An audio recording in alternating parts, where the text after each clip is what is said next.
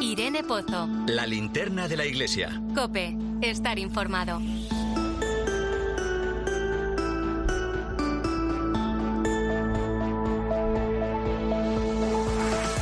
¿Qué tal? Muy buenas noches. Te saluda Irene Pozo en este Viernes Santo donde la cruz cobra un sentido especial. Estos días en que estamos celebrando el Triduo Pascual, la Semana Santa, los días de mayor sentido para la vida cristiana y especialmente esta noche debemos mirar a la cruz desde la esperanza que nos enseña la pasión, muerte, y la resurrección de Jesús.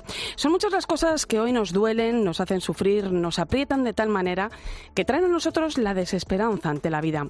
Hoy el sufrimiento cobra especial sentido, decía Víctor Frank, el fundador de la logoterapia, que el sufrimiento deja de ser sufrimiento cuando se le encuentra un sentido.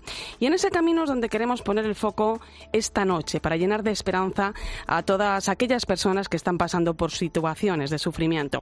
El sufrimiento acompaña al ser humano, forma parte del vivir. Aceptarlo, comprenderlo, dotarlo de sentido nos ayuda a paliar esa sensación que a veces nos desborda. ¿Cómo hacer esto hoy? ¿Cómo mirar a esa cruz? ¿Qué nos enseña ese momento?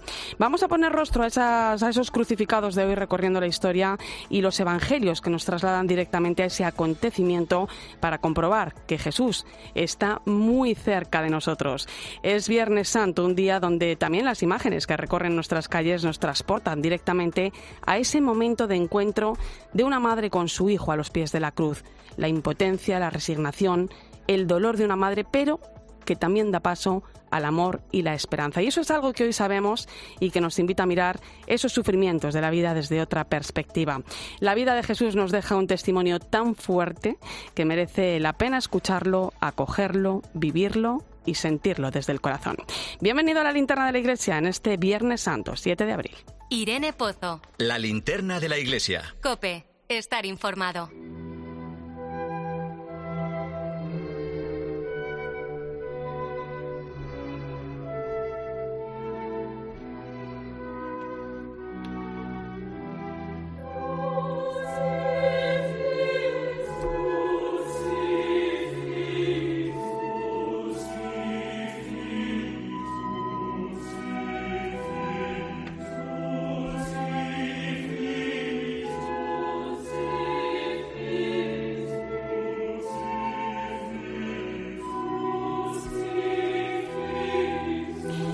La vida de Jesús podemos decir que fue apasionante, un ejemplo que llega hasta nuestros días. Tengo en mis manos la vida de Jesús, un libro prologado por el Papa Francisco, cuyo autor es el director editorial de los medios de comunicación de la Santa Sede, a quien saludo en este momento. Andrea Tornieri, muy buenas noches. Buenas noches, buenas noches. Eh, Andrea, ¿por qué un libro que, al igual que los Evangelios, recorre la vida de Jesús? ¿Qué pretende uno con ello?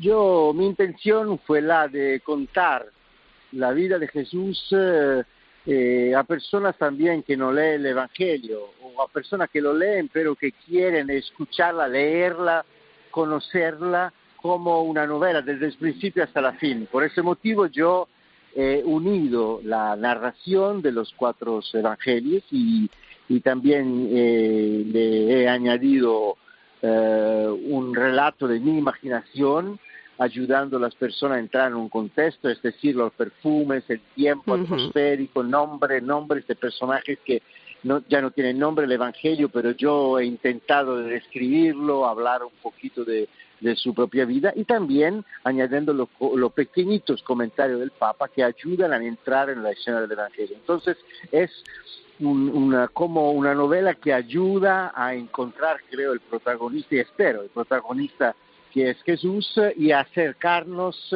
a los evangelios. En el prólogo, gran consejo del Papa, leer cada día el Evangelio, ¿no? Francisco dice que sin ese contacto seguiremos siendo cristianos solo en la cabeza y la fe no bajará al corazón, ¿no? ¿Qué le enseña eh, todo esto a uno? Yo creo que le enseña que Jesús está vivo hoy y que es importante el encuentro personal con Jesús y que para encontrar una persona no se, se tiene que eh, frecuentarla, estar con ella. Entonces, por ese motivo, el Papa nos invita a un encuentro cada día con, un, con una página del Evangelio y creo que mi, mi esperanza es que también mi libro pueda ayudar a este encuentro y porque cada, cada vez que se lee, cada vez que se lee eh, una página del Evangelio es siempre diferente y nos ayuda a profundizar aspectos que nunca lo habíamos conocido antes. Entonces, eh, este es importante y creo y espero que también el libro pueda ayudar en esto. El Papa, de hecho, en ese prólogo habla de encuentro ¿no? y habla de asombro ¿no? y también de ser capaces de mirar y ver. ¿no? Eh, Andrea, ¿qué significa esto? ¿Qué nos dicen hoy las palabras del Papa en ese prólogo? Eh, las palabras del Papa nos ayudan a comprender que el Evangelio no es simplemente una historia de palabras o un texto escrito, porque en el Evangelio nosotros encontramos a Jesús, encontramos a una persona que es viva, y los evangelios, el relato evangélico nos ayuda a entrar en estos encuentros que Jesús hizo con la gente en su tiempo y en su tierra. En este sentido, cuando encontramos una persona, son importantes las palabras, pero son importantes al mismo tiempo los gestos y también la mirada, el asombro. Entonces, son todos elementos que nos ayudan a comprender y hacer un encuentro más del corazón con Jesús. Y las miradas en el, en texto del Evangelio eh, son importantísimas. Pensamos a la mirada de la Virgen María a la, boda de, Cana, cuando con una mirada le han convencido a su hijo a hacer el milagro. Pensamos a la mirada que Jesús le da eh, cuando llama a Saqueo y le dice, sube, eh, bájate y porque yo vengo en tu casa. Entonces, las miradas son importantes, son un, encuentro que no es solo un encuentro de cabeza, sino un encuentro de ojos, de corazón, de miradas y de gestos. Eh, esta obra, eh, La vida de Jesús, eh, parte de un momento duro, ¿no? Como fue la pandemia, y, de las palabras que precisamente escuchamos esos días del, del, Papa Francisco, ¿no? Después han venido otros acontecimientos que también forman parte de este trabajo realizado, pero bueno, es la manera de ver que Jesús está en medio del mundo, ¿no? Sí, claramente, claramente. La, la, misma idea de escribir este libro me, fue una sugerencia que me ha dado un amigo cura llamándome en los días de la pandemia, en el primer lockdown, cuando él se conmovió escuchando la homilías del Papa en la misa de cada día en Santa Marta y me dijo, ¿por qué no escribes una vida de Jesús utilizando también las palabras y los comentarios del Papa?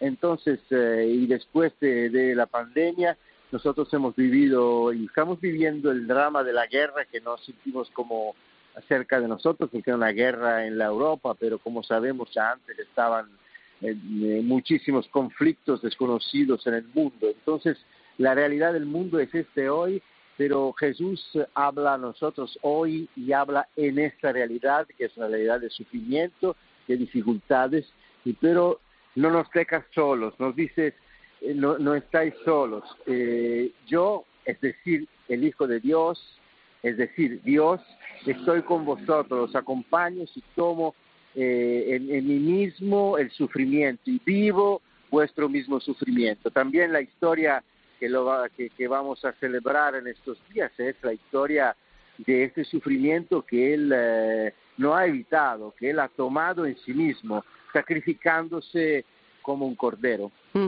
Podemos decir, Andrea, que es un libro escrito a, varias manos, ¿no? Porque al relato de Andrea Tornelli, del que ahora vamos a hablar, le acompañan citas de los evangelios y también esos textos, ¿no? Que nos decías del Papa.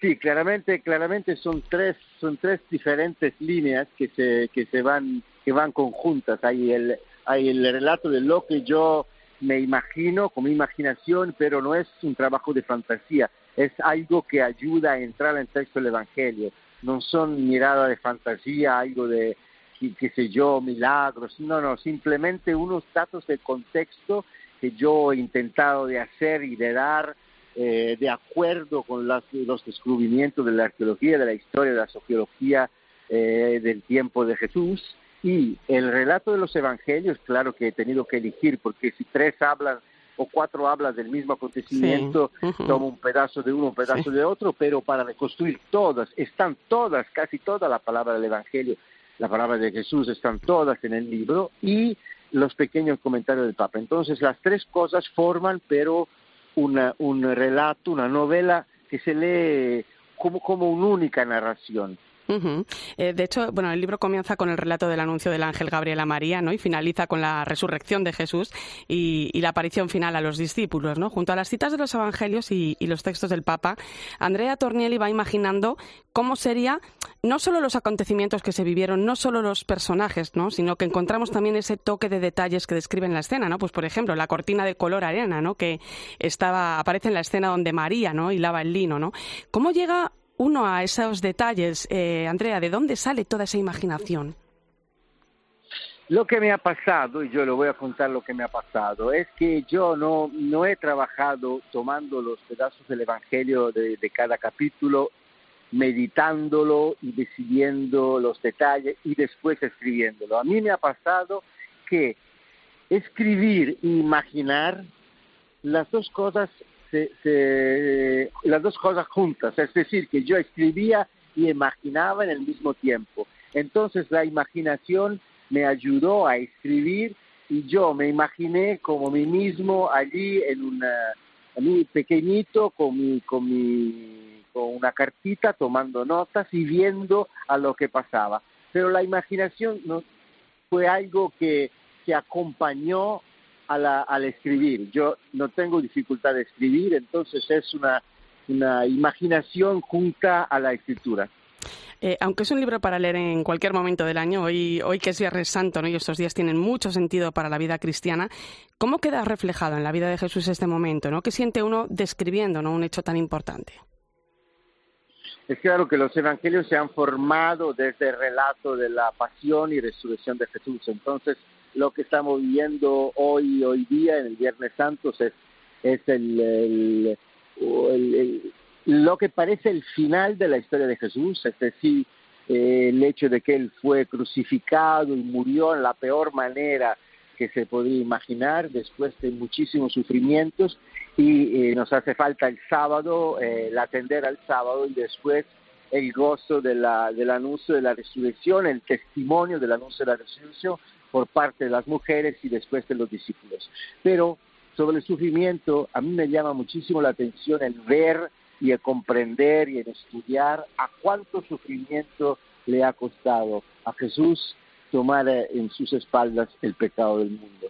Porque verdaderamente Dios se ha bajado y ha sufrido de una manera increíble en su carne, en su propia vida, en su experiencia, de una manera verdaderamente así grande y dolorosa. Y nosotros podemos verlos en el relato, en el testimonio, por ejemplo, de la Sabana Santa, y, vemos cuánta sangre y cuánto sufrimiento le ha costado a Jesús este sacrificio.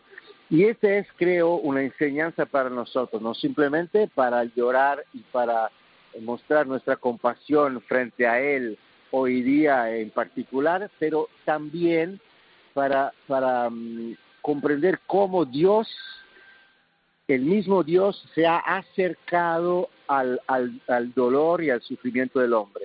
La eh. respuesta de Dios, a la respuesta de Dios a la, a, la, a la pregunta del hombre por qué el sufrimiento no fue una respuesta teórica, fue un decir yo estoy contigo.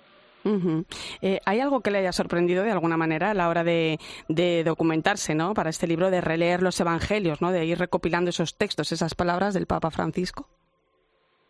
Muchísimas cosas me ha sorprendido entrando en las escenas del Evangelio, en particular eh, redescubrir la gran figura del centurión romano, de lo que no se consideraba, de lo que no se consideraba digno de aceptar en el interior de su casa la, la visita de Jesús y, por ese motivo el hecho de que él ha dicho, Señor, yo no soy digno que tú entres en, bajo mi techo, pero di simplemente, un, decir simplemente una palabra y el siervo será, será guarido de su, de su enfermedad. Eh, por ejemplo, esa es una figura extraordinaria eh, porque muestra cómo tal vez nosotros podemos buscar a la fe en los más lejanos, los que consideramos como paganos, los consideramos como son los de nosotros que no comparten nuestra fe. Y esa es la gran enseñanza que nosotros encontramos en los, en los evangelios. Jesús en cada página del evangelio, de una manera escandaliza a toda la gente de su tierra y de su tiempo, porque rompe tradiciones y se va a buscar los pecadores, a lo que la gente más le, le odiaba no le quería, y, y, por eso creo que es una gran enseñanza también para nosotros qué significa hoy ser cristianos. Pues vamos a invitar a nuestros oyentes en esta noche de Viernes Santo a seguir ese consejo del Papa de leer cada día el Evangelio y vamos a invitar también a hacerlo acompañando, acompañado de La vida de Jesús de Andrea Torniele que acaba de editar aquí en España el sello mensajero del grupo Comunicación Loyola. La verdad es que uno lee y relee la vida de Jesús y siempre, siempre, siempre encuentra algo nuevo y eso es fascinante. Gracias Andrea Torniele, directora editorial de los medios de comunicación de la Santa Sede. Un fuerte abrazo. Muchísimas gracias, gracias a ustedes y feliz Pascua a todos los que nos escuchan. Feliz Pascua. Escuchas la linterna de la iglesia. Con Irene Pozo. Cope, estar informado.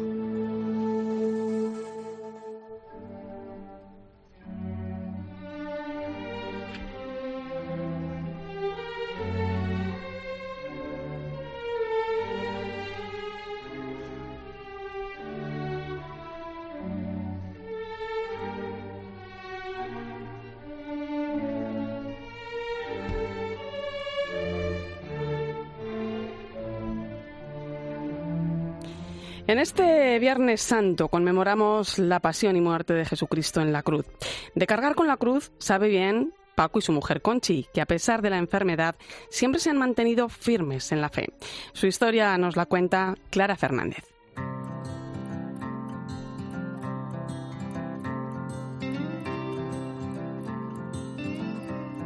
Francisco Alonso tiene 61 años y lleva más de 30 luchando contra una enfermedad degenerativa, una esclerosis múltiple en el grado más avanzado, la primaria progresiva, que tiene a Paco, como le gusta que le llamen, postrado en una silla de ruedas.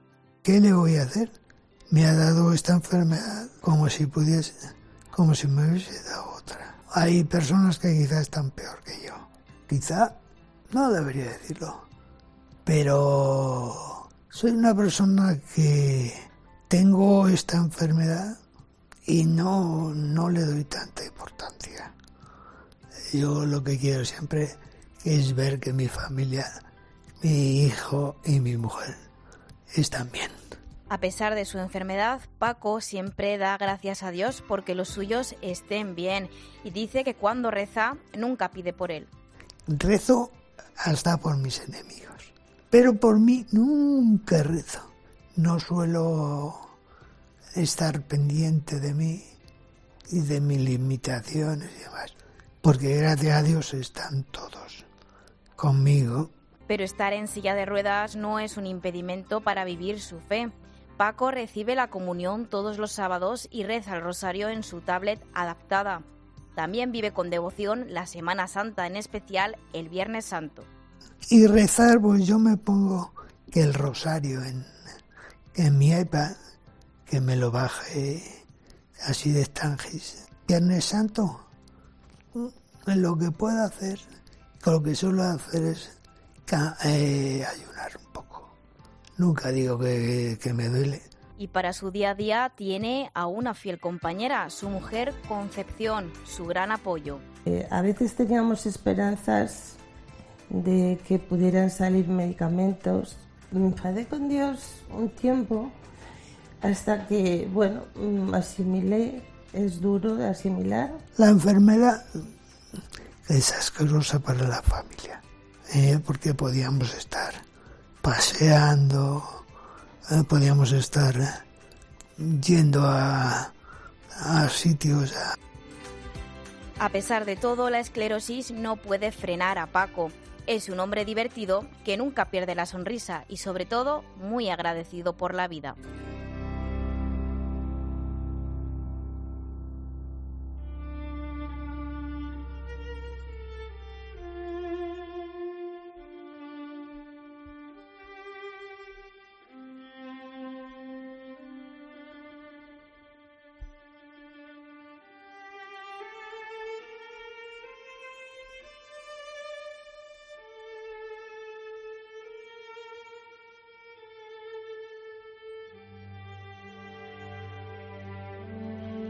La celebración del Viernes Santo en la Iglesia tiene muchas particularidades. Es una ceremonia única, que no se parece a ninguna otra, y que vamos a analizar esta noche con el sacerdote sacramentino y experto en liturgia, el padre Lino Emilio Díez Valladares. Muy buenas noches, Lino.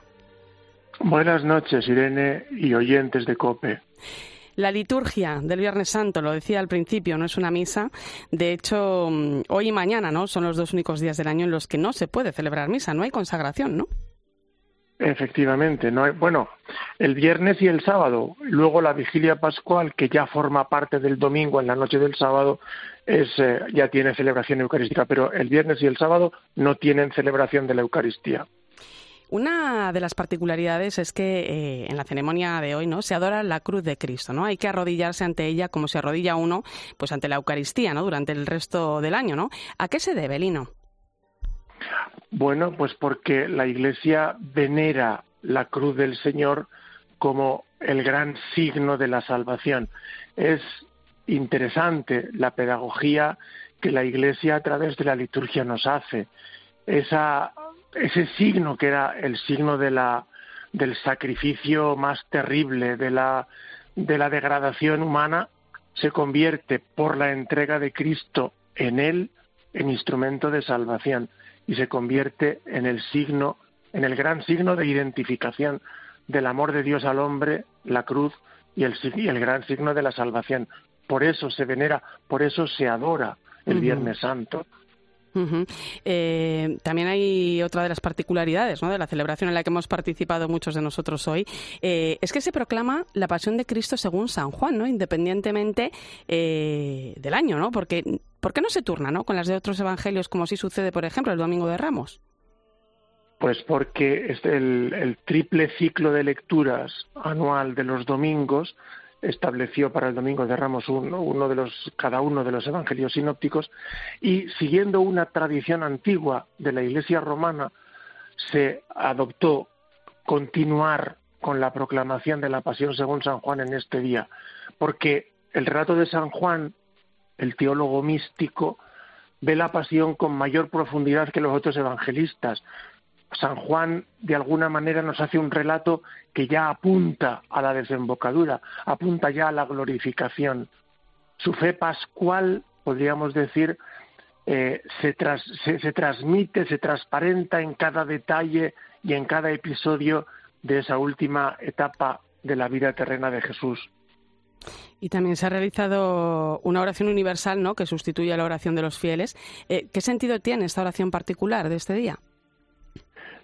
Pues poner de manifiesto que la salvación de Cristo entregándose por nosotros y muriendo en la cruz es una salvación que alcanza al mundo entero. Y por eso la Iglesia mira universalmente, oración universal, para que los frutos de la pasión, muerte y resurrección de Cristo alcancen a todos los hombres y a toda la creación. Em, bueno, aquí también hay otra protagonista, ¿no? Que es la Virgen María, ¿no? La Madre de Jesús, la tenemos a los pies de la cruz, ¿no? Em, ¿Qué papel juega María en la pues celebración del Viernes Santo? indudablemente, eh, la figura de María en la, en la celebración del Viernes Santo está ya, podríamos decir, anunciando el nacimiento de la Iglesia. A María su madre al pie de la cruz, Jesús le confiere una maternidad espiritual, queda constituida entregándola al discípulo amado y entregándole a ella, al discípulo amado, queda constituida en madre de todos los vivientes.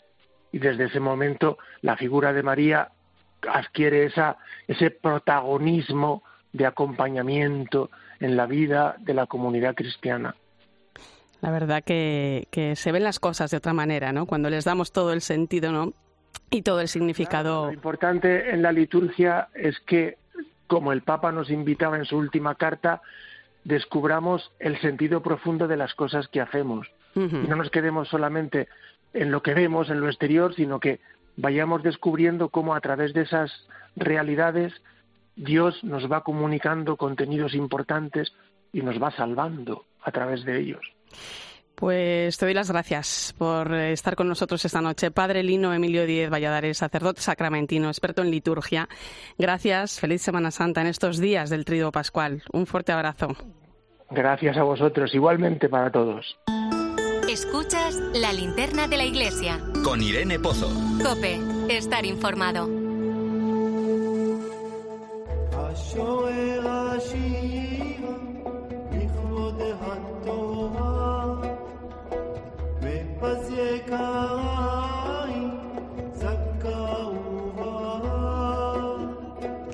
Si hay un sitio donde la Semana Santa se vive con especial intensidad, es sin ninguna duda Tierra Santa, el lugar que vio nacer, vivir, morir y resucitar a Jesús. Por eso en este Viernes Santo queremos acercarnos hasta allí, pero no como peregrinos, sino como cristianos que viven su fe en aquel lugar donde todo todo el año, durante todo el año. Déjame que te presente a Elena Panadero. Ella vive en Tierra Santa, primero en Jerusalén y ahora en Galilea, más al norte, donde Jesús comenzó su ministerio público? Primero fui a estudiar a la Universidad Hebrea de Jerusalén, un intercambio, y me fascinó el país. Y entonces me ofrecieron volver para un proyecto que estaba a punto de ponerse en marcha una vez que yo terminé la universidad. Dije que sí, me vine otro año después de ese intercambio, conocí a mi marido y ya el resto es historia. Esta navarra de 29 años conoció a su marido en el lobby del hotel en el que trabajaba y gracias a él se introdujo en el mundo del turismo y la hostelería. Se ríe al recordar que, entre otras cosas, lleva casi cinco años en Tierra Santa. ¿Quién lo diría? Porque la primera vez que vine, pues eso, eran para cuatro meses. Pero es que esta tierra la verdad que engancha. Yo siempre le digo, cuidado que es adictiva cuando hay gente que viene a visitar y empieza, ay, qué bonito, tal, vivir aquí, qué interesante, digo, cuidado. Así empecé yo, luego terminas mirando atrás y, contando y pues ya casi van cinco años. Sin embargo, Nacho de Gamón, buenas noches. Buenas noches, Irene. Elena, reconoce que vivir la fe en Tierra Santa no es tan sencillo, ¿no? Como uno puede pensar. No, de hecho nos ha contado que le sorprendió mucho porque al principio tanta diversidad de credos y de confesiones, bueno, pues eh, dice que se llegó a sentir sola en la fe. No ha sido mi experiencia para nada como yo me lo hubiese imaginado. Para mí vivir aquí mi fe ha sido un encuentro muy personal con Jesús sin nada más. Aquí uno ve tantos tipos de cristianos que de repente dices, ¿a dónde me aferro? Y entonces el único del que te queda aferrarte es a Jesucristo uno vive la fe en su sentido más verdadero, ¿no? Que es el de yo soy seguidor de Cristo. El hecho de que los cristianos sean solo un 4% de la población en Tierra Santa y los católicos solo un 1% no ayuda ni siquiera en lo más básico, en ir a misa. Mi fe se ha puesto a prueba en el día a día viviendo en Tierra Santa, porque he tenido yo que buscarme y pelearme las cosas que en España daba por supuestas. Aquí no hay eh, cursos de cristianismo, catecismos y demás. Por ejemplo, las cuestiones más prácticas, ¿no? A la hora de ir a misa los domingos. Pues uno piensa que en Tierra Santa habrá misas por doquier, ¿no? o sea, uno donde elegir y qué va son poquitas. Otra de las cosas que nos cuenta es que el entorno te distrae. Por ejemplo, recuerda que cuando estudiaba en la Universidad Hebrea, el día de Nochebuena, le pusieron un examen y a veces, bueno, es complicado centrarse en lo importante. Cuando ya cambias el chip, también la experiencia de fe es de una profundidad que yo nunca la he vivido en ningún otro país. La fe pisando en los lugares donde Cristo estuvo cobra un sentido que en ningún otro lugar. Sin embargo, cuando llega la Semana Santa la cosa cambia un poco, ¿no? Las celebraciones ganan en intensidad, eh, son muy especiales, ¿no? Elena, por ejemplo, nos habla de, la que se ha celebrado hoy, ¿no? Cuando una imagen del Cristo se embalsama, tal, tal, y como dicen, ¿no? Las escrituras que se hizo con el cuerpo de Jesús, ¿no? Y se deja en el Santo Sepulcro. Yo esa noche estoy en mi casa, sea donde sea en Jerusalén, y pienso mucho en la Virgen, porque la Virgen eh, estaría en casa de una amistad y yo no sé dónde estaba la Virgen, pero sé que ella estaba pensando en el mismo sitio en el que yo estoy pensando y toda la noche estaría pensando, ¿no? Y ahí le he dejado a Jesús y le he dejado ahí, ¿no? El situarse en el espacio y en el tiempo es algo único. Poder vivir el momento de la resurrección en el mismo lugar en el que sucedió todo también es muy especial para Elena. Yo pienso en María Magdalena, pues yo cuando voy a la vigilia pascual, estás ahí caminando por las calles y entonces llegas a la basílica, finalmente abren las puertas y es el sepulcro con la puerta abierta, ¿no? Y dices, joder, es que María Magdalena hizo lo mismo. O sea, igual venía de otro lado, pero es que llegó al mismo sitio y vio la piedra corrida. Ella dice que celebrar el Triduo Pascual en Semana Santa es como poder conectar con todos los personajes del Evangelio y participar en las escenas que ellos vivieron. Desde luego, debe ser toda una experiencia vivir la Semana Santa con la pasión con la que describe Elena Panadero. Nacho de Gamón, muchas gracias. A ti, Irene.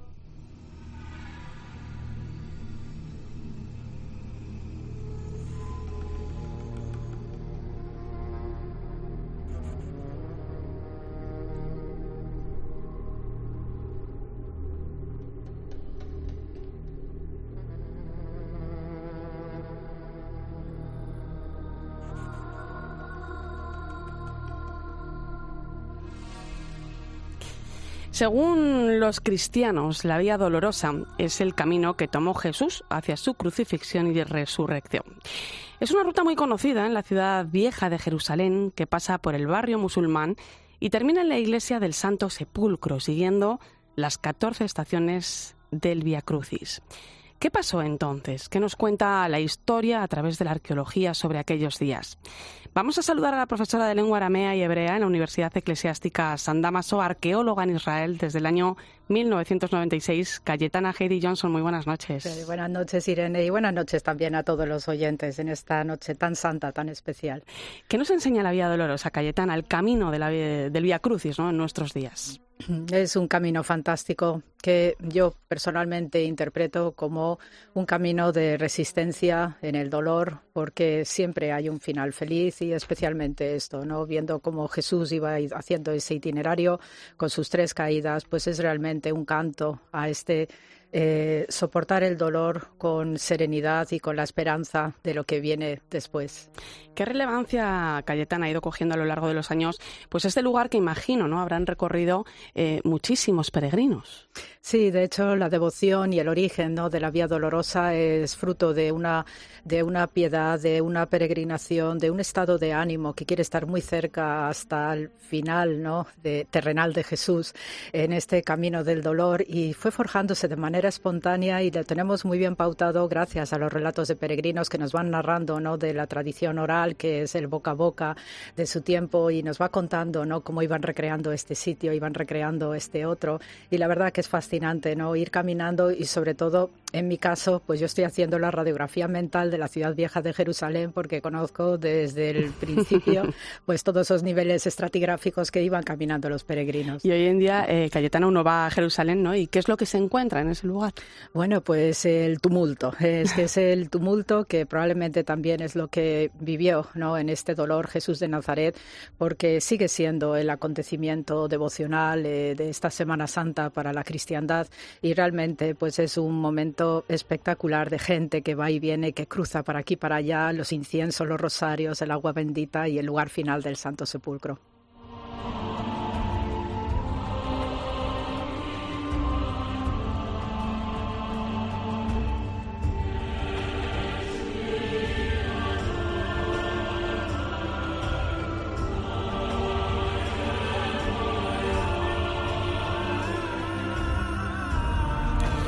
Si uno recorre, Evangelio en mano, las 14 estaciones del Via Crucis, con la mochila llena de todo aquello que la arqueología nos muestra, ¿no? Podemos plantearnos pues varias cuestiones esenciales, ¿no? Eh, las conoces bien, Cayetana, porque recientemente además has podido impartir un curso sobre ello, ¿no? Por ejemplo, eh, existió la fortaleza mm, Antonia, ¿no? El lugar donde se condenó a Jesús, donde se dio el eceomo, las palabras de Poncio Pilato, ¿no? Cuando entrega a Jesús ante quienes debían crucificarlo, ¿no? ¿Qué sabemos de este lugar? Sí, esta fortaleza Antonia pues fue eh, levantada, fue una renovación que hizo Herodes el Grande, que puso este nombre en honor a Marco Antonio, que era su gran apoyo no logístico del Imperio Romano de entonces. Y entonces era una señora fortaleza. Tenemos descripciones muy vivas de, este, de esta estructura militar romana eh, gracias a Flavio Josefo.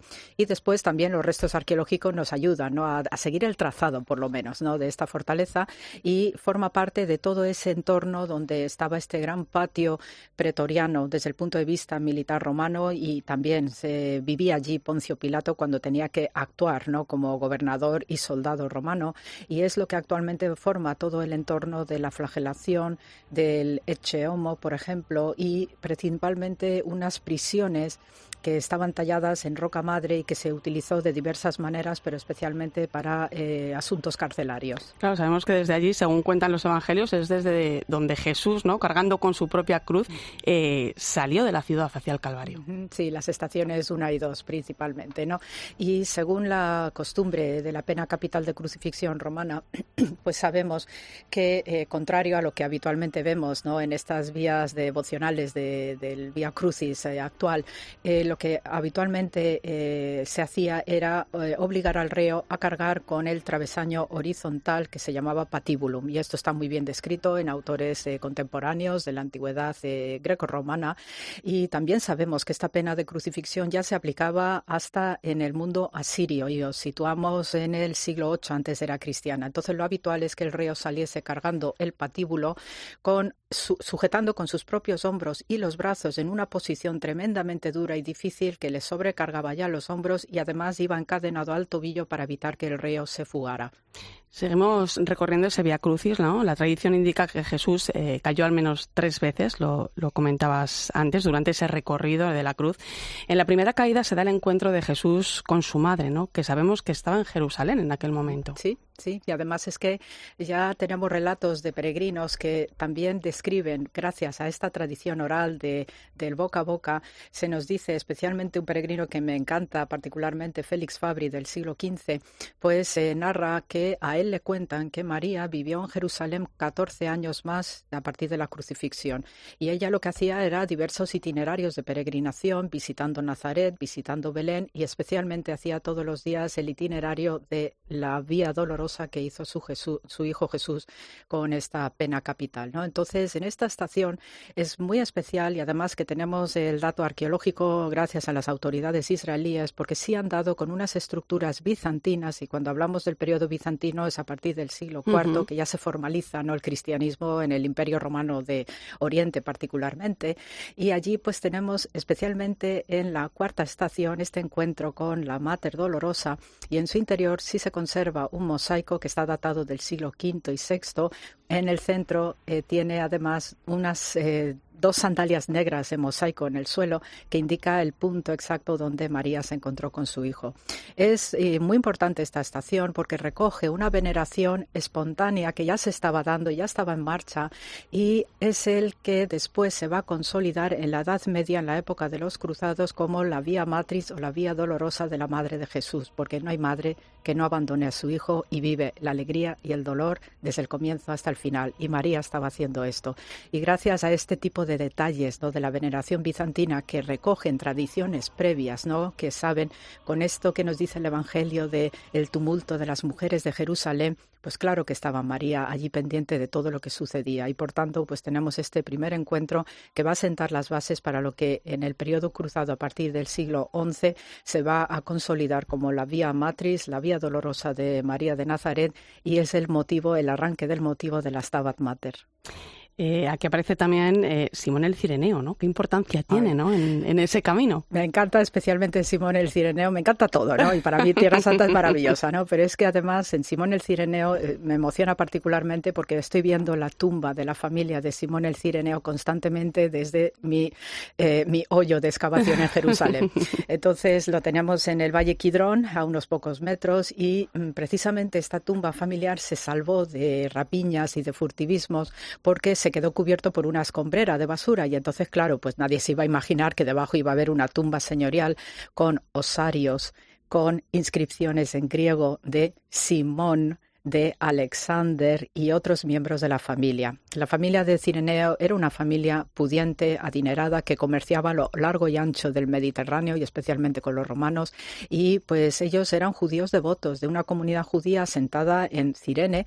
Y eh, estas comunidades judías norafricanas, pues habitualmente las ubicamos ya desde el eh, siglo IV antes de era cristiana.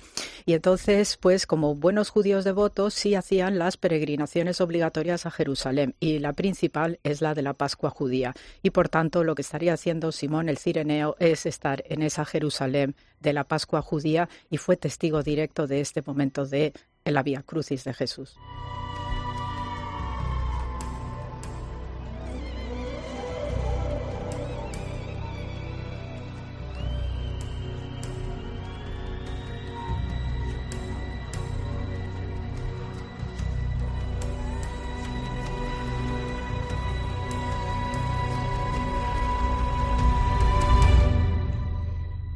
Háblame, Cayetana, de las mujeres que aparecen a lo largo del Via Crucis.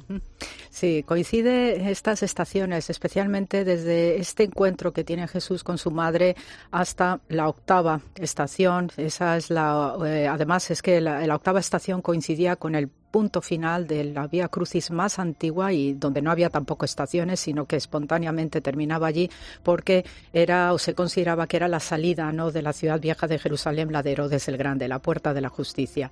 Entonces, pues es un itinerario eminentemente femenino, incluyendo ¿no? este, este punto de encuentro con Simón el Cireneo, y tenemos ahí el relato de la Verónica, que sabemos ¿no? que no está en los evangelios, pero que sí forma parte también de literaturas apócrifas eh, muy antiguas que ya se empiezan a poner por escrito también en el siglo IV y tenemos por un lado la doctrina de Adai que hace pues esto, la historia del rey Abgar de Edesa que se encuentra enfermo y manda un mensajero que le, para pedir a Jesús que vaya a visitarle y le sane. Entonces Jesús le responde a través de un mensajero, Adai, a través a su vez del apóstol Tomás, le dice no puedo porque tengo que culminar mis asuntos en Jerusalén y ya todo el mundo sabemos qué asuntos se refiere y entonces en esto Jesús se seca el rostro y esa toalla o ese lienzo que utiliza para secarse el rostro, queda grabado, la efigie y se entrega al rey Abgar y queda sanado. Y luego hay otro relato que son los hechos de Pilato o el Evangelio de Nicodemo, donde ahí se nos dice que esta Verónica es la hemorroísa que sanó Jesús. Y entonces esta mujer, pues como vivió este milagro de sanación, pues era la primera que a gritos estaba en el pretorio diciéndole a Pilatos que Jesús es inocente. Y entonces, pues ella, como tenía este lienzo, pues eh, el lienzo es enviado al emperador Tiberio, que es el emperador de la crucifixión, y también es sanado de una enfermedad que tenía. Eh, por tanto, este, este, itinerario específico ¿no? de mujeres, pues eh, forma parte ¿no? de todo este relato que sí sabemos desde el punto de vista ya de la estación octava, esta mujeres de Jerusalén a las que increpa Jesús, pues sí que forman parte de lo que es eh, una costumbre judía de establecer a las mujeres en general, pero especialmente las damas de la alta sociedad, que se bajaran ¿no? Eh, de su pedestal, hablando de un término coloquial, para ayudar a todos los eh, desfavorecidos y sobre todo acompañar en las penas capitales o a los ritos funerarios. Era una manera de evitar que estas damas de la alta sociedad se volvieran altaneras y soberbias. Entonces, estas mujeres, pues lo que hacían en la puerta de la justicia, que era ese límite ¿no? de salida hacia la crucifixión, llevaban ya las mirras con vinagre para dar de beber a los ajusticiados en la pena capital romana. Esto es una costumbre que yo también he comentado en mi curso aquí en la Universidad de San Damaso, que guarda mucha relación con el concepto que nosotros tenemos de las señoras de ropero, es decir, las damas también de la alta sociedad, pues que se dedican a las actividades altruistas, generosas, ayudar a los pobres, cáritas, etcétera, etcétera. Estas son instituciones comunes, ¿no? De caridad también. Entonces, esta era una sana costumbre para evitar que se le suban los humos a la gente que a la cabeza a la cabeza y era la manera de darles esa humildad. Entonces, por eso son itinerarios tan especiales y por eso también Jesús las reprocha, ¿no? Porque a veces pues estas señoritas pues eran caprichosas, eran mimadas, estoy allí por estar, pero no, Jesús le dice, no, no, no, esto es otra cosa. Eh, Cayetana, entramos ya en Gólgota, donde comienzan a desarrollarse las últimas estaciones del Via Crucis, ¿no? Cuando Jesús es despojado de sus vestiduras, es clavado en la cruz, muere, eh, tenemos el descendimiento, ¿no? La, bajada, es bajado de la cruz y colocado en el sepulcro que más tarde aparecerá vacío, ¿no? ¿Qué encontramos, ¿no? En este escenario. Ay, sí, es, espectacular porque sabemos a través de trabajos eh, muy modernos como, como los eh, trabajos eh, magnéticos ¿no? de medición del subsuelo de lo que es la Basílica del Santo Sepulcro, sabemos a través de los registros históricos que nos dejaron no diversas épocas eh, precedentes, pues cómo fue todo en los niveles de construcción de las basílicas del Santo Sepulcro. Sabemos cómo era el terreno original en esta ciudad de Herodes el Grande que conocía a Jesús de Nazaret. Aquello era una cantera que había quedado ya en desuso, entonces pues se convirtió en un lugar de enterramiento donde pues los individuales eh, para sus familias, etcétera, pues eh, compraban el terrenito con una cueva, porque se hacía la costumbre del enterramiento en una cueva en la roca madre, la piedra es un elemento ya de purificación inicial, y esta era la costumbre judía. Entonces en esto pues tenemos a un arimatea, ¿no? emplazando allí su tumba para él, su familia y sobre todo los enterramientos de caridad para aquellos que no tenían quien le hiciera los ritos funerarios. ¿no? Entonces tú reservabas un hueco para esto. Y a partir de allí pues ya tenemos las primerísimas devociones. Yo tengo muy claro que eh, en el siglo II, cuando el emperador Adriano, que rehace la ciudad de Jerusalén como Elia Capitolina, construye en el Gólgota un templo a Afrodita, lo que está haciendo es torpedear la veneración que ya estaba en marcha, porque seguían aquellos seguidores de Jesús, ¿no? Yendo a los lugares de nacimiento, de la crucifixión, en los sitios ministerio de la Galilea, etcétera. Y claro, Adriano además prohibió categóricamente la entrada de judíos en la ciudad de Jerusalén, que incluía a los seguidores de Jesús. Entonces, claro, con este dato yo tengo muy claro que ese era el lugar y no otro, ¿no? Y a partir de allí, pues ya tenemos el advenimiento de Constantino y Santa Elena a partir del siglo IV, donde tenemos pues todas las estructuras basilicales habidas y por haber, hasta que llega el periodo de los cruzados, donde tenemos pues que el califa al-Hakim en el siglo XI arrasa con el Santo Sepulcro. Hay importantes conflictos también entre las diversas confesiones, diversas denominaciones. Entonces, pues este califa arrasó con todo, ¿no? Ya su hijo al-Sair pues se encarga de cambiar drásticamente la política, hay un buen entendimiento, hay una reconciliación de todos con todos y se reconstruye, ¿no? Poco a poco la Basílica del Santo Sepulcro como la vemos hoy, ¿no? La estructura maciza militar. Entonces, a partir de allí ya se consolida en su interior lo que son las restantes estaciones del Vía Crucis, ¿no? Porque lo que hacen los cruzados es reflejar la, costumbre, la espontaneidad y la devoción de todos los peregrinos que iban siguiendo el Evangelio con la, el, el desvestido de Jesús, la cruz o sea, que el clavado en la cruz, la propia eh, crucifixión, luego el descendimiento y después la tumba, ¿no? Entonces, eh, les he estado presentando a, los alumnos, ¿no? Maravillosos también de la San Damaso, pues los eh, mapas de peregrinación virtual que se pusieron de moda, pues hasta el siglo XVIII. Entonces... adelantados. Pero muy adelantados. es decir, que nosotros que tenemos Teams, Zoom, Google Meets y todo esto, es que no hemos ah, tampoco inventado nada. Se hacía peregrinación virtual.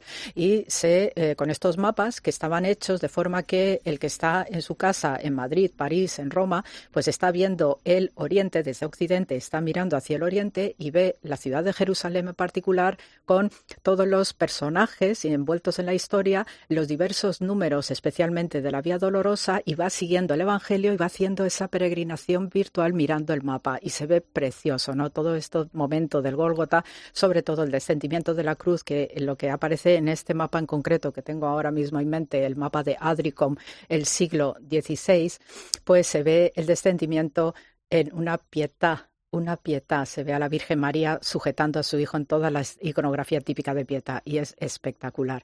Entonces todo esto no es lo que formaliza la devoción, se formaliza también la custodia franciscana en Tierra Santa y allí pues ya es ese arranque no de lo que formalmente conocemos ya como las 14 estaciones del Vía Crucis. Eh, háblame, Cayetana, antes de, despedirte de, los últimos descubrimientos ¿no? que tengáis en estudio. No sé si a día de hoy seguimos conociendo algo más ¿no? de lo que pasó aquellos días. Sí, sí. Además, ahora pues podré enseñártelo porque te lo voy a enseñar ahora cuando terminemos de grabar, Irene. Pero sí, eh, tenemos de hace poquito, poquito tiempo en la excavación donde yo estoy trabajando en Jerusalén, encontramos un anillo de peregrinación bizantino de señora donde está reflejado el Evangelio de Mateo. Entonces eh, le llamamos el anillo de la resurrección y precisamente para este curso que impartí en la San Damaso pedí permiso expreso a las autoridades israelíes para poder transmitir, divulgar y que se viera este anillo. Y entonces me dieron luz verde no sin ningún problema. Y lo que se ve en el anillo es eh, dos señoras que llevan la mirra en un lado, en el otro lado hay un ángel que se ve el aura impecablemente y en el centro el edículo de la Basílica de Constantino y Santa Elena con una cruz encima. Entonces, claro, eso es el Evangelio de Mateo, las dos Marías, una de ellas parece ser que es María Magdalena. Entonces, eso es lo que estaba viendo esta, eh, los peregrinos de entonces, ese texto estarían siguiendo, queda grabado en esto y este tipo de objetos los llamamos reliquias por contacto porque eh, había tiendas, ¿no? Donde uno podía comprar en Tierra Santa, pues tu rosario, tu agua bendita, tus anillitos, tus medallas, tus cruces, ¿no? De colgar. Había de todo, como tenemos en los santuarios en la actualidad. Entonces lo que hacían los peregrinos era una vez que tú tenías tu medalla o tu objeto que consideres valioso para ti, como este anillo, tú después lo rozabas o lo frotabas con el lugar santo que te interesaba, en este caso el Golgota. Entonces estas costumbres todavía las seguimos viendo hoy. Y este ha sido un hallazgo de verdad muy especial que los llamamos eulogia, eulogias es el término, y de verdad este anillo es tan espectacular que claro, cuando lo voy enseñando a todo el mundo pues se quedan súper emocionados porque de verdad no te da te realza la historia ¿no? de la fe una cultura material y que lo que hacemos, lo que veneramos, tiene un sustento material e histórico. Bueno, pues soy una privilegiada ¿eh? por poder, verlo. Y además eh, algo emocionante. Bueno, pues como muchos de tus alumnos dicen, yo puedo afirmar que ciertamente no volveremos a ver la Vía Dolorosa de la misma manera. Nuestros oyentes creo que tampoco, Cayetana. Muchísimas gracias, Cayetana Heidi Johnson, profesora de lengua aramea y hebrea en la Universidad Eclesiástica San Damaso, arqueóloga en Israel desde 1996. Un placer. Ay, muchas gracias por permitirme también compartir con vosotros esto y sobre todo una bendecida Semana Santa. Escuchas la linterna de la iglesia. Con Irene Pozo. Cope, estar informado.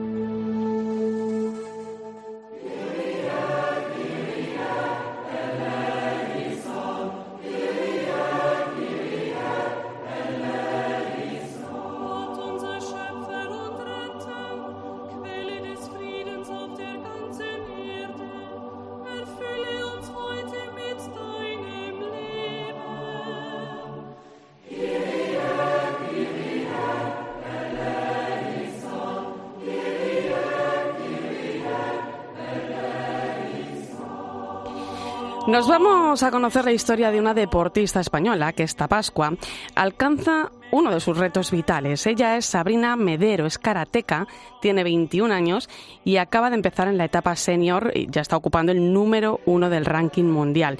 Pero lo que consigue ahora no tiene nada que ver con su carrera deportiva. Ana Medina, muy buenas noches.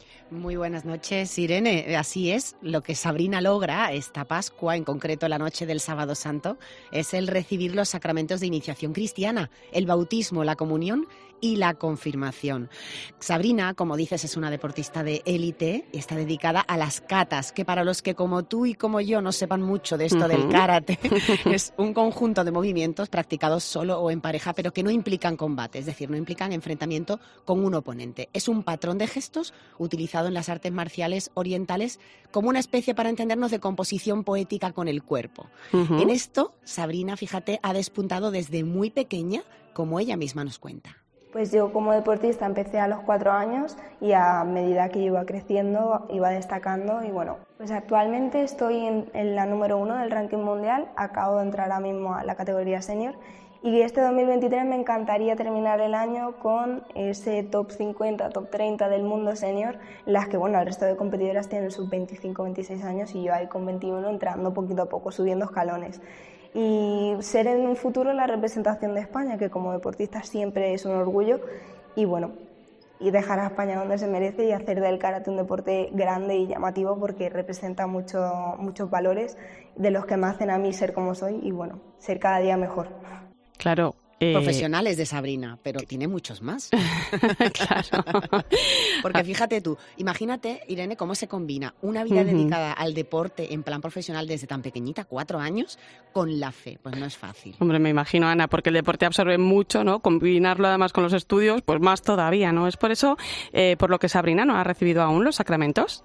Exactamente, hasta aquí ha llegado el momento justo en que poder lograrlo. Así nos lo explica. Como vida de deportista uno tiene que dedicarle muchas horas. Al fin y al cabo, un día estás aquí y otro día estás de viaje.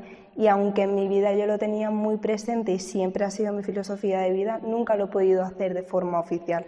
Yo este año 2023 por fin recibo mi confirmación, bautismo y comunión. Y bueno, la verdad que bastante feliz porque es algo que llevo detrás mucho tiempo y, me llena de felicidad y de amor poder hacerlo oficial este año por fin. Mis, amigos y mi familia, mi novio también, se pusieron súper felices porque era algo que ellos saben que yo llevo persiguiendo muchos años. Eh, Ana, por qué hacerlo justo ahora? ¿Cómo vive ella este paso tan importante? ¿Qué significa para ella? Pues puede parecernos que si ya lo vive en su vida, como nos contaba, que era algo natural para ella y que está inmersa además en competiciones internacionales, ¿qué puede significar este paso, verdad? Para dedicarle tiempo de donde imaginamos que no lo tiene y efectivamente no lo tiene, esfuerzos personales y familiares, pues así nos lo ha contado Sabrina. Para mí estar bautizada y recibir el sacramento es como llevar a cabo, aunque lo lleve en la práctica en mi día a día, hacerlo oficial y llevarlo a cabo en mi vida y poder decir, yo soy oficialmente, soy cristiana y soy creyente y, soy practicante, para mí es un orgullo y es toda una satisfacción decir, bueno, yo lo llevo en mi corazón, pero es que además lo soy. Como quien aprueba un examen, dice, es que estoy más cerca de lo que quiero ser. y como deportista una medalla en ese momento está muy bien y te es un puesto más y un, escalón más, pero recibir el sacramento para mí puede llegar a ser incluso más importante. Esto de una influencer de la fe, esta karateca, Ana. Efectivamente, Irene, además es que habla muy clarito. Fíjate, dice, conseguir una medalla es importante, pero esto es todavía más, ¿no? Que lo diga una karateca profesional que quiere llegar a las Olimpiadas, que quiere representar a España y conseguir esa medalla de oro, pues significa mucho. Tan joven con 21 años recién cumplidos, con tanta fuerza. Y no solo eso, sino que tiene mucha sabiduría. Cuando uno habla con ella se da cuenta de que pues lleva mucho vivido, porque el mundo del deporte efectivamente tiene que curtir mucho, pero lo vive todo desde una serenidad impresionante. Y le hemos preguntado, fíjate, qué significa para ella la fe y mira lo que nos ha respondido. La fe. A mí me da paz, en este mundo de competición en la que yo estoy rodeada de que todos los competidores buscamos el mismo objetivo, más allá del resultado, más allá de las horas de entrenamiento, mantener siempre la fe me da tranquilidad, me da, me da paz, me da esperanza, mi vía de escape ante la presión como deportista, ante las expectativas, este mundo tan, tan difícil, ¿no? que como deportista todo el mundo mira hacia el mismo foco que la medalla de oro. Entonces el mantener la fe y la calma de que oye, no pasa nada, si no sale está todo bien, nosotros te vamos a querer igual y el Señor va a estar contigo igual, es como una, una vía de escape que te da como felicidad y te, da, te enorgullece de decir calma, que no pasa nada. Es uno de mis superpoderes que yo creo que es el más especial para mí. Fíjate, uno de sus superpoderes, y tiene muchos, ¿eh? Preciosa historia, Ana. Pues sí, es la historia curiosa, ¿verdad? Porque eh, muchas veces pues nos llama la atención personajes así como ella, deportista profesional, pero a la vez honda, ¿no? De una de esas personas adultas que en esta vigilia pascual pues van a recibir el bautismo en muchas de nuestras parroquias. Ella lo va a hacer en Marbella, en la parroquia Nuestra Señora de la Encarnación, y Sabrina es desde luego una campeona del karate, pero que ahora pasa a formar parte también de la Iglesia Católica. Y que tiene mucho que enseñarnos. Feliz Semana Santa, compañera. Igualmente, un abrazo muy grande. Escuchas la linterna de la iglesia. Con Irene Pozo. Cope, estar informado.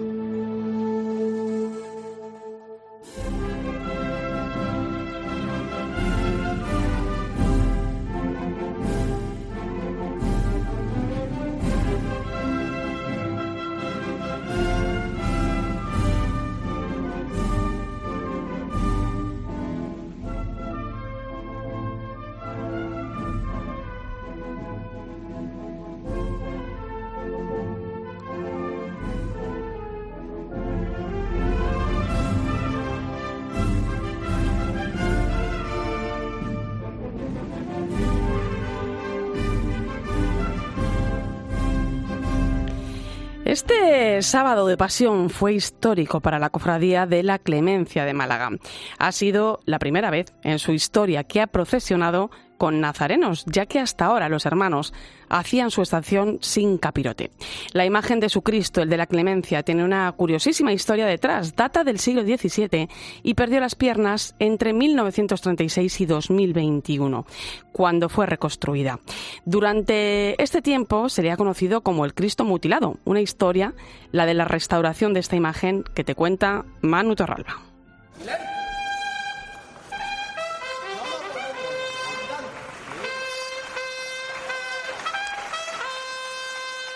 Del Cristo del Mutilado al Cristo de la Clemencia, un cambio de advocación que ha sido bienvenido en Málaga. Fueron los militares los que fundaron esta hermandad en 1939.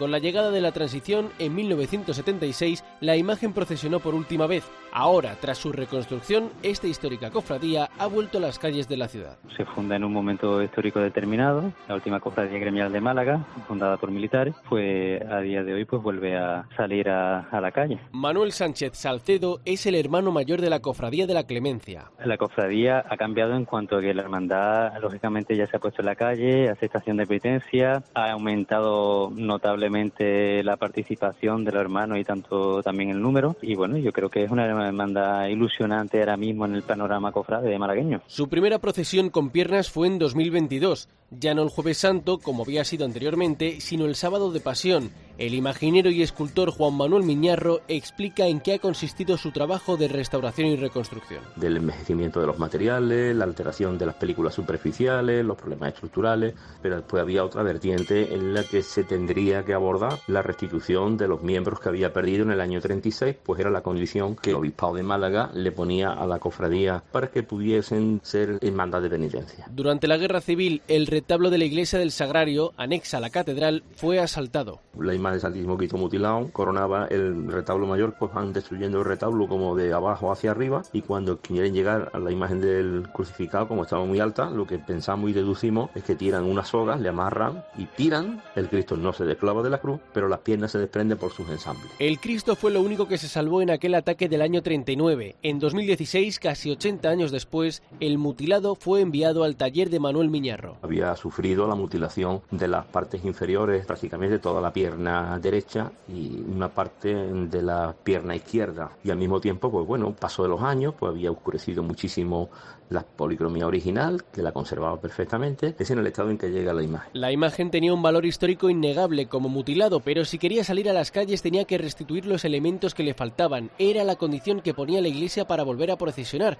Esto, evidentemente, supuso un debate tanto en la hermandad como en la ciudad de Málaga durante años. Teníamos que poner lo religioso contra lo histórico. De alguna manera es compatible perfectamente. Recuperó sus piernas y al mismo tiempo permitiendo que estos elementos fueran perfectamente desmontables. Opiniones siempre hay de todos los tipos, ¿no? En su momento hubo gente que era partidaria de mantenerla tal cual, pero hoy en día yo creo que existe un sentir mayoritario y abrumador de que la hermandad dio el paso correcto. Como dice el hermano mayor, la solución de Miñarro fue la mejor que pudieron llevar a cabo. La prueba está en que el Cristo ha vuelto a las calles de Málaga y hoy en día la Hermandad de la Clemencia es una más de la ciudad.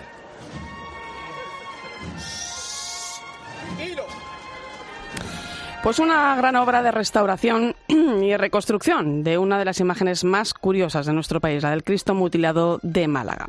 Los imagineros son escultores dedicados a la representación plástica de temas religiosos que cobran mucho protagonismo estos días, sobre todo en ciertas ciudades de España. Ellos son los responsables de que los pasos luzcan en las calles y que nuestra Semana Santa conserve su fama internacional. Hoy vamos a conocer a dos de ellos. Representan a dos generaciones diferentes. El primero de ellos es Ricardo Flecha Barrio, artista zamorano, conocido por obras de Semana Santa como Cristo en manos de la muerte. Muy buenas noches, Ricardo. Buenas noches. Tiene que llegar un punto ¿no? en el que uno pierde ya la cuenta ¿no? del número de obras que ha realizado. Bueno, no, todas las obras son muy queridas y todas las obras las llevas en, en, tu corazón. Entonces, cuando llegan estos días de Semana Santa, las conoces y las reconoces todas. Yo creo que todos, todos los que nos dedicamos a hacer imágenes y más imágenes religiosas, pues sabemos perfectamente las que hemos hecho. ¿Cómo explicamos, Ricardo, qué es la imaginería? ¿Qué es un imaginero? A ver, es un concepto que, que se tendría que, que, que tendrías que explicar el concepto. De, digo, perdón, largo de explicar. El concepto de imaginero nace en el siglo XVIII, no nace aquí, nace en Francia. Y es un, un, un concepto que se traslada a través de Olot a, al, al arte que en España y que de alguna manera se queda metido en la Semana Santa, porque Gregorio Fernández, Juan de Mesa, Martínez Montañés, son escultores, son conocidos como escultores, porque hacen obras de su tiempo, y hacen uh -huh. obras de su tiempo en su tiempo. El imaginero es aquel que es un concepto, digamos, muy personal, es aquel que hace obras del 16, del 17, digamos, en pleno siglo XX. También uh -huh. te pueden decir muchos de los que se dedican a hacer la imaginería que ellos hacen obras del tiempo, más que del tiempo son obras de, de su sociedad, son las obras que reclaman la, la sociedad y sobre todo la, la, devoción popular, porque bueno, pues ese, es lo que te piden y es lo que estás haciendo, pero son conceptos completamente distintos. Un escultor hace obras, digamos, más modernas, obras de, un tiempo que a lo mejor tiene muy rara cabida en, los, en, los, desfiles profesionales. Y luego es un concepto también muy de España, porque un, una obra religiosa moderna como las que están haciendo escultores modernos eh, en, en, Italia o en, o en, otros países, malamente de verdad que tienen cabida en los desfiles profesionales. Igual le pasa al revés todavía nosotros nos dicen muchas veces de cómo seguimos haciendo ese tipo de imágenes que se hacían en el 16, imágenes magníficas, imágenes extraordinarias, pero bueno, porque digamos que la devoción popular es, lo que nos pide y es lo que, lo que necesitan nuestras producciones. ¿Hay, Ricardo, alguna imagen de, bueno, pues que, que sea más especial para ti, ¿no? De las que has realizado. Bueno, no puedo decir, es como si fuera un padre que decía cuál es más, a, a, qué, imagen quieres más. Me gusta mucho lo de el Cristo en brazos de la muerte porque fue primero es una imagen moderna y rompió muchas barreras y rompió muchos conceptos y bueno, todavía tiene muchísima polémica cuando desfía. Más que nada porque yo creo que es la que más dice de mi obra y la que más dice de la manera que yo entiendo y que yo quiero hacer las imágenes de Semana Santa. ¿Cuántos años llevas como imaginero? Bueno, yo no me considero imaginero, me considero escultor. Escultor. Pero bueno, desde, sí, desde, desde que empecé, desde siempre. Empecé un poco tardío, porque empecé con 18 años, 19 años a hacer mis primeras obras. No soy de los que dicen que desde el principio, no. Yo, bueno, yo me, me he dedicado desde esa época y hasta entonces, bueno, ahora tengo 63 años, pues sigo haciendo sigo haciendo imágenes. Toda una vida, Ricardo. Permíteme que, que una esta conversación a uno de los imagineros más jóvenes de España. Es de una ciudad que se paraliza estos días para ver los pasos de Semana Santa, ¿no? Sevilla. Él es Jorge Máximo Pizarraya Buzón. ¿Cómo estás, Jorge Máximo? Muy buenas noches. Muy buenas noches, ¿qué tal? 24 años tienes, estás comenzando a construir tu propia carrera, a esculpirla, ¿no? ¿Qué se siente al escuchar a alguien, pues como Ricardo, ¿no? Enumerar, pues toda esa obra, ¿no? Que lleva a sus espaldas. Bueno, pues sobre todo experiencia y en comparación con los años que lleva él, en comparación con los años que llevo yo, que tan solo son dos años, pues da gusto escuchar a una persona que, que ha hecho ya tanto por, por la imaginería. ¿Cómo llegas a este mundo, Jorge? Bueno, es curioso. Eh, yo siempre lo digo, yo no fui un estudiante excelente, por así decirlo, y, y cuando terminé el bachillerato y y no supe qué hacer, universidad, grados superiores. Me metí en un grado superior de mecanizado y no me gustó. Y sin decirle absolutamente nada a mi padre, me, me quité la matrícula, me salí. Y claro, como que mis padres un poco se enfadaron y tuve la suerte que en ese momento, tuve la suerte que en ese momento eh, conocí a unos orfebres, aquí muy famosos en Sevilla, que son los marmolejos, que son, por ejemplo, los que han hecho Camerín de la Macarena. Y como ellos sabían que yo tenía la afición de hacer belenes, me, dijeron que por qué no probaba la escuela de arte. Y así fue. Hice la prueba de aquí en la escuela de arte de Sevilla y entré en, el grado, en el ciclo de dorado, plateado y policromado. y así fue como, como comencé, claro. Allí en Sevilla es difícil hacerse un hueco en el mundo de los imagineros, Jorge, porque tú no tienes ni padres ni abuelos imagineros, no hay padrino. No hay nada, ni nada. Para mí, mi, mi, madrina es eh, mi profesora Susana, que, que fue alumna de, de Huiza, un gran imaginario aquí en Sevilla. Y los años que estuve en la escuela de arte, que fueron dos, pues fue la que me enseñó lo básico. Y a raíz de ahí empecé yo un, un poco por mi propia por mi propia cuenta. Y bueno hacerse un hueco aquí en Sevilla depende. Depende de las ganas que tú le eches y de lo que te esfuerces. Eso es, es como todo claro. ¿qué es para ti la Semana Santa sevillana? Para mí la Semana Santa sevillana, bueno, de, visto desde un sevillano, pues para mí es la semana más bonita del año, eh, donde no únicamente es Semana Santa, sino también se recuerda vivencia con tus padres, con tus abuelos, eh, momentos momentos únicos que, que te hace sentir pues de una forma muy muy especial y vives momentos muy únicos y es algo que, hay que vivir, si no eres de Sevilla, mínimo una vez en la vida. ¿Y cómo mira un sevillano imaginero eh, a otras partes de, España, por ejemplo a Zamora, desde la imaginería? son, a ver, la finalidad es la misma, pero son, son al final, eh, hay algunas diferencias, ¿no? Si nos centramos en, en, las principales escuelas de imaginería, ¿no? En España, la castellana, la andaluza y la murciana, eh, sí es verdad que, hay características que son diferentes. La castellana es más austera, es más trágica, más dura, ¿no? Como que el fiel capta el dolor al primer instante. En cuanto a la andaluza, bueno, pues se rehuye un poco del dolor, ¿no? Se intuye eh, hay muy poca sangre, los, los cristos, los crucificados, no parecen que estén muertos, parecen que están durmiendo. Entonces, bueno, cuando me hablan de para encargo, eh, ya sean de particulares o hermandades de, de otros puntos de España, pues yo escucho eh, y bueno, intento actuar de la manera que yo más cómoda y el cliente se, eh, Ricardo, desde Castilla y León, ¿cómo se ve todo esto? No, no sé si hay muchas diferencias artísticas en las imágenes, eh, también, ¿no? En, los encargos, ¿no? Que recibe uno, ¿no? De una y otra parte de España, ¿no? ¿Qué es lo que más sorprende? Bueno, primero nosotros miramos, yo personalmente miro la Semana Santa del Sur, la Semana Santa andaluza, con mucha envidia, con mucha admiración. Allí son cientos los imagineros que hay y cientos las escuelas que hay, o por lo menos que enseñan imaginería. Yo soy director de la Escuela de Arte de Zamora y en Castilla no hay, no hay ni una escuela de imaginería. Imagineros estamos cuatro. No es un número, es que somos cuatro. ¿Mm? Voy a nombrar, no hay más haciendo imaginería. La gente baja al sur a comprar, a comprar nuevas imágenes y llegamos está globalizando la Semana Santa trayendo imágenes del sur para aquí arriba. Pero los conceptos son distintos. Mira, te voy a poner un concepto claro. El concepto de la, de la Virgen.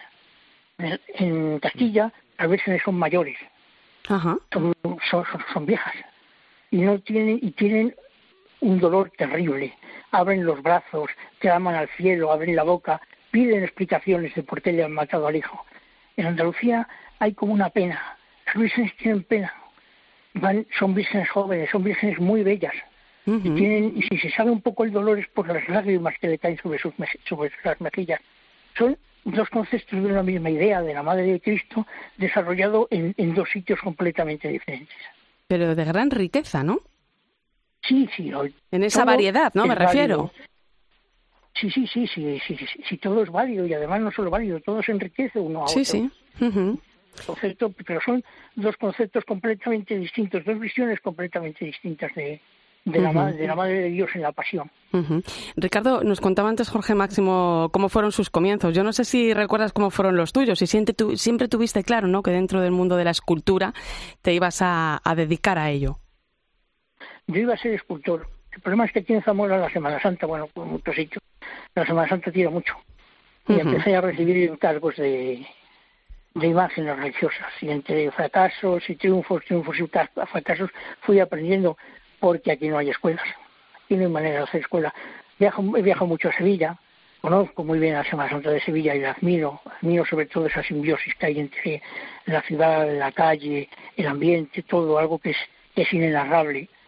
Y bueno, pues bajando a Sevilla, hablando con, con imagineros, hablando con, con escultores, viendo un poquito los secretos del taller que te dejaban ver, pues en la manera de que, de que vas aprendiendo poco a poco y bueno, pues esos, esos conceptos los subes otra vez hacia, arriba. ¿Qué le recomienda la, la, experiencia de Ricardo ¿no? A, un joven como Jorge Máximo, ¿no? que lleva dos años ¿no? en, en este mundo? ¿no? ¿Cuáles son los consejos que se le dan a un joven imaginero? Ay, pues no sé qué decirte. Yo sobre todo que, que no tenga prisa, que va a ser una carrera maravillosa, que va a ser algo increíble y que además le va a llenar. Pues de verdad que al final de la vida, cuando, cuando tengas que hacer balance y decir, pues mira, esto que he hecho me ha gustado, he sido inmensamente feliz, me he llenado y, y la verdad es que no he pasado ni un minuto de mi vida de, desperdiciado. Yo de verdad que no tenga prisa porque va a, va a vivir e, épocas y etapas mágicas que le van a llenar mucho de, satisfacción. Jorge, toma nota. Tomo y agradezco muchísimo eh, la palabra que me ha dicho Ricardo, porque se nota que es una persona, aparte que, que entiende del tema, una persona noble y buena. bueno, aquí os conocéis, por lo menos eh, os oís. Oye, Jorge, seguro eh, que conocías esta historia que contábamos hace un momento, ¿no? Del Cristo mutilado de Málaga. En Sevilla hay una imagen, la de la Virgen de las Siete Palabras, que también esconde una curiosa anécdota, ¿no? Al Cristo de Málaga le han puesto piernas, pero la Virgen de las Siete Palabras le han quitado las alas. ¿Cómo es eso? Bueno, a ver, lo de la Virgen de las Siete Palabras da para que hablar, ¿eh? es un tema muy poco polémico aquí en Sevilla. Y bueno, viene desde que pues, las siete palabras, bueno, pues la hermandad eh, en el año 1901, pues se decide hacer eh, un paso alegórico.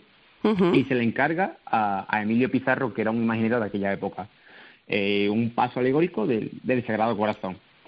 Es curioso que, este hombre lo realizó, eh, se finalizaron las imágenes, pero no se llegó a bendecir y a tampoco usarse, a procesionar. No sé por qué razón. Se encargaron, pero al final no pasó nada con las imágenes.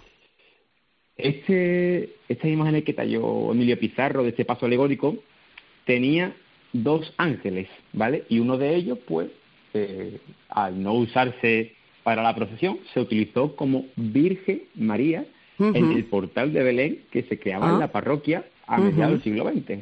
En el año 1956 la hermandad cumple 400 años, ¿no? Y se quiere recuperar una de las advocaciones fundacionales, porque la Hermandad de las Siete Palabras fue fundada por la fusión de cinco hermandades. La Hermandad Sacramental de San Vicente, eh, la Hermandad de las Ánimas Benditas, la Cofradía del Sagrado, Sagrado Esclavo, eh, la Cofradía del Rosario y la Hermandad de Nuestra Señora de la Cabeza. Entonces, la advocación que se quiere recuperar es la de Nuestra Señora de la Cabeza.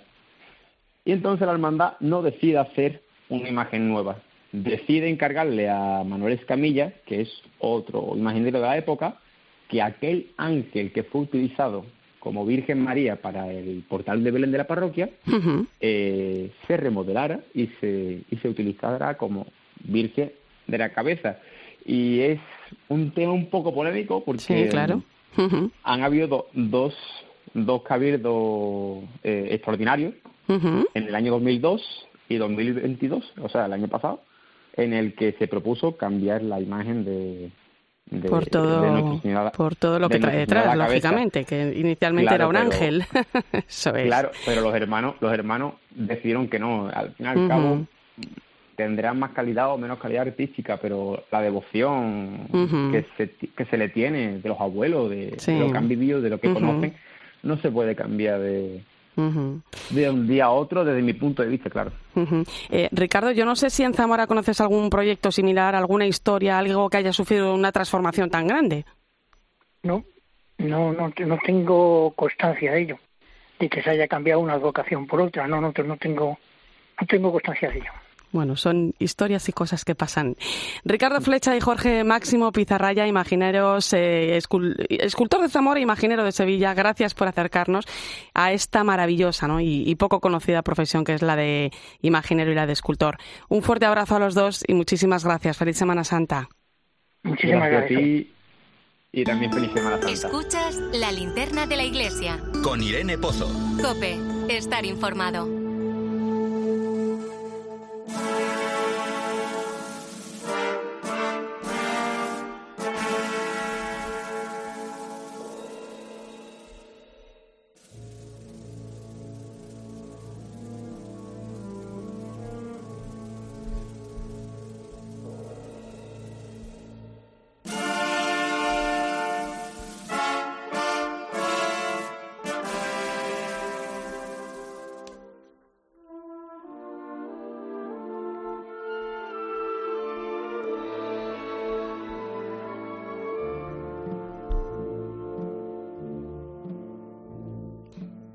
Hermandades y cofradías suponen la puerta de entrada a la fe de muchas personas. Las procesiones se convierten estos días en verdaderos elementos evangelizadores, una identidad que se ve reflejada también en la labor social que realizan a lo largo del año. De cara al jubileo de 2025 que celebrará la Iglesia, se ha creado una comisión para preparar las actividades destinadas a los cofrades. Paloma Saborido, profesora universitaria malagueña, cofrade de nacimiento, es la única mujer y la única española que forma parte de esta comisión. Paloma, muy buenas noches. Hola, buenas noches, Irene, ¿cómo estáis? ¿Qué tal? Oye, el mundo cofrade ha estado siempre muy presente en tu vida, ¿no? Gran legado de tus padres, en cierto modo. Eh, perteneces a la Polínica de Málaga, ¿no? Sí, a la Pollinica de Málaga y efectivamente ha sido un legado familiar bueno, desde chica. Yo siempre le digo a mis amigos que, que no tengo un recuerdo que no esté ligado a mi cofradía, a mi hermandad, un recuerdo de vida y ya casi cumplo los 50, o sea que imagínate. Fíjate, y tanto, ¿no? Que hasta en la Universidad de Málaga existe también una cátedra de estudios cofrades con la que también tienes vinculación, ¿no? Al final uno va, bueno, entrelazando vocaciones, ¿no? Por decirlo así. Sí, sí, sí, sí. Yo, bueno, eh, soy profesora de Derecho de mi universidad, la Universidad de Málaga, y tuve la suerte de dirigir un curso, el único curso de formación en gestión cofrade que una universidad pública ha ofertado, ¿no? Que es la de la Universidad de Málaga y que llevamos tres ediciones y a ver si, si arrancamos con la cuarta edición ya. Oye, Paloma, decíamos que te has convertido en la única mujer y la única española miembro de la Comisión para el Jubileo de, los Cofrades del año 2025. ¿Por qué se crea esta comisión? ¿Qué importancia tiene eh, dentro de ese jubileo ¿no? que vamos a celebrar en la Iglesia?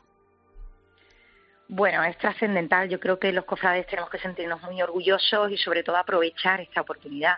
El jubileo, todos sabemos que el jubileo ordinario de la Iglesia es un momento eh, importantísimo para la misma, ¿no? Para saber dónde estamos, de dónde venimos, ¿no? Y un poco hacia dónde vamos. Cuando me nombraron, yo cuando llegué a casa, ¿no? Y, venía súper ilusionada y mis, y mis hijos me decían, bueno, ¿esto qué es? A mí me gusta, a mí me gusta explicarlo, ¿no? Diciendo, eh, y se lo expliqué diciendo, bueno, esto es como un cumpleaños, ¿no? La celebración del cumpleaños de, la iglesia que lo hace cada 25 años, ¿no? Eh, bueno, sí, me, eh, esto es gracias a Monseñor Fisiquela, que como sabéis es el presidente del Dicasterio para la Evangelización, que es de donde dependemos nosotros los cofrades, y que es el responsable directo y máximo de, de la organización del jubileo y que me propuso en un momento determinado formar parte de, como miembro experto en, de la de la comisión. Hay una comisión, hay cinco subcomisiones eh, para la organización del jubileo y una de ellas exclusivamente es de cofradías y hermandades. ¿no? Es la primera vez que nos dan este sitio, eh, que, que, nos dan la relevancia que hoy tiene ya, eh, bueno, que ha tenido, pero que hoy se le reconoce a la religiosidad popular, como, como tú bien decías en la introducción, como como medio, como camino de evangelización. Oye, cuéntame, em, ¿cuál es el perfil? ¿Qué tipos de personas lo forman? Eh, ¿Cómo están siendo también esos primeros pasos? Nosotros hemos tenido una única reunión en la comisión que era, bueno, es la, la, la reunión, digamos, de, de constitución de la propia subcomisión eh, lo que pasa es que yo mm, soy muy, muy... Eh, muy lanzada. Eh, no sé si llamar cabezona. Echa para adelante. Pero ahí encima, de la mesa ya puse algunas propuestas, ¿no? De cómo podríamos celebrar el 16, 17 y 18 de mayo del 2025, que será el jubileo cofrade en Roma. ¿no? es, es variado, hay diferentes sacerdotes que tienen responsabilidades máximas en, en la Iglesia y después, bueno, pues hay algunos miembros eh, de Suiza, sobre todo de Italia, eh, de agrupaciones de cofradías y, bueno, como bien decía, soy la, la única mujer y la única española, pero eh, realmente creo que es, complicado, ¿no? todo es complicado en, en nuestra iglesia, sobre todo en, en, el, en el Estado Vaticano, ¿no? Y, y en una ciudad como Roma con millones de turistas a lo largo del año y que en ese año se complica mucho más con los peregrinos que quieren cruzar la Puerta Santa, ¿no? Y es, y lógico. Pero yo creo que vamos a poder intentar al menos eh, organizar algo que refleje en Roma cómo nosotros los cofrades vivimos nuestra religiosidad popular. Porque aunque en, en las zonas de España eh, sean distintas por, por connotaciones particulares que tienen, no es lo mismo la zona de Castilla, la del Levante, la de Andalucía, la del norte, ¿no? Sin embargo, tenemos una misma forma de vivir y expresar la religiosidad popular que es en la calle que es en la plaza, ¿no? Y creo que eh, mm, mm, representa muy bien lo que el Papa Francisco, el Santo Padre, nos, nos dice continuamente, hay que salir, no hay que quedarse encerrados en las iglesias, hay que salir a la calle, a las plazas. Y creo que las asociaciones cofrades somos las mejores preparadas dentro de la Iglesia Católica para cumplir esa, esa misión de evangelización. El papel de, el papel de las cofradías es muy importante, Paloma. O sea, ¿qué aportan a la Iglesia en especial en un momento como el que estamos viviendo actualmente? Bueno, yo creo que es la máxima manifestación de fe pública del siglo XXI, porque eh, piensa que en, muchísimas partes, en, nuestro caso de España, pero podemos hablar de, zonas de Italia o incluso de América Latina, ¿no? Eh, pero si, nos centramos en España, eh, nos encontramos con que ya no son solo las ciudades, es que cualquier pueblo, cualquier zona tiene su propia eh, representación de la pasión de Cristo, ¿no? Y es una manera de evangelizar, es una manera de llevar el mensaje de amor de Cristo a cualquier rincón. Y lo mejor de todo, no solo a los cristianos, sino a los que no son cristianos, ¿no? A los que no han tenido la posibilidad de una formación religiosa.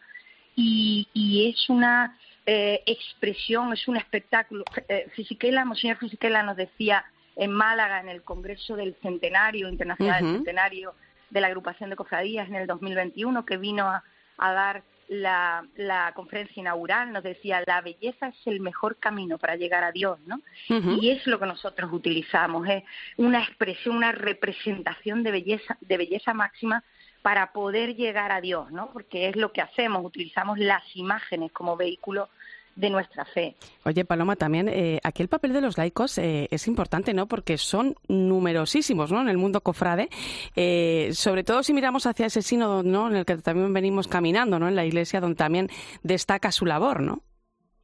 Sí, es, es trascendental. Por eso digo, las asociaciones cofrades son unas asociaciones muy sui generis, ¿no? no, no existe otra asociación de la Iglesia Católica igual a, las cofradías, porque fíjate que, nosotros eh, evangelizamos, pero ese laico evangeliza al laico. Estamos, organizados a través de la generosidad, el altruismo, ¿no? De, de, ese laico cofrade que invierte su tiempo, su familia, su tiempo libre hoy en día, ¿no? En el siglo XXI tan tan valorado como está su familia, su, su dinero incluso, ¿no? Para, para poder eh, poner en marcha este espectáculo o esta representación o espectáculo que en el fondo eh, lo que busca, el objetivo primero es evangelizar, ¿no? Es verdad que nosotros estamos acompañados por directores espirituales, pero que en el fondo esa misión evangelizadora tiene como responsable eh, organizador último y principal al laico, ¿no? Y es importantísima la labor que, que realiza, ¿no? Y, y, es verdad que, que se pone, que se pone eh, en valor ese, ese papel del laico en la Iglesia. Sin dejar de mirar ¿no? al resto, ¿no? Eh, que ese es el camino sinodal ¿no? y eso es también lo que está generando pues esa identidad y ese compromiso que también hace del laico para trabajar todos juntos. Paloma Saborido, profesora universitaria, cofrade, además de la única mujer, la única española que forma parte de la Comisión para el Jubileo de los Cofrades de 2025. Seguimos caminando sobre todo en la esperanza que nos trae también este tiempo, ¿no? Y, y que nos tendrás que seguir contando poco a poco de aquí a 2025 cómo va transcurriendo todo. Muchísimas gracias, un fuerte abrazo. Por supuesto, y, no olvidemos que el, lema de, este jubileo del 2025 es ser peregrinos de esperanza. Qué bonita palabra, ¿no? Hombre. Así que sí, seguiremos hablando y seguiremos aprovechando este, este momento fundamental de la Iglesia. Muchas gracias a vosotros. Un abrazo. Un abrazo.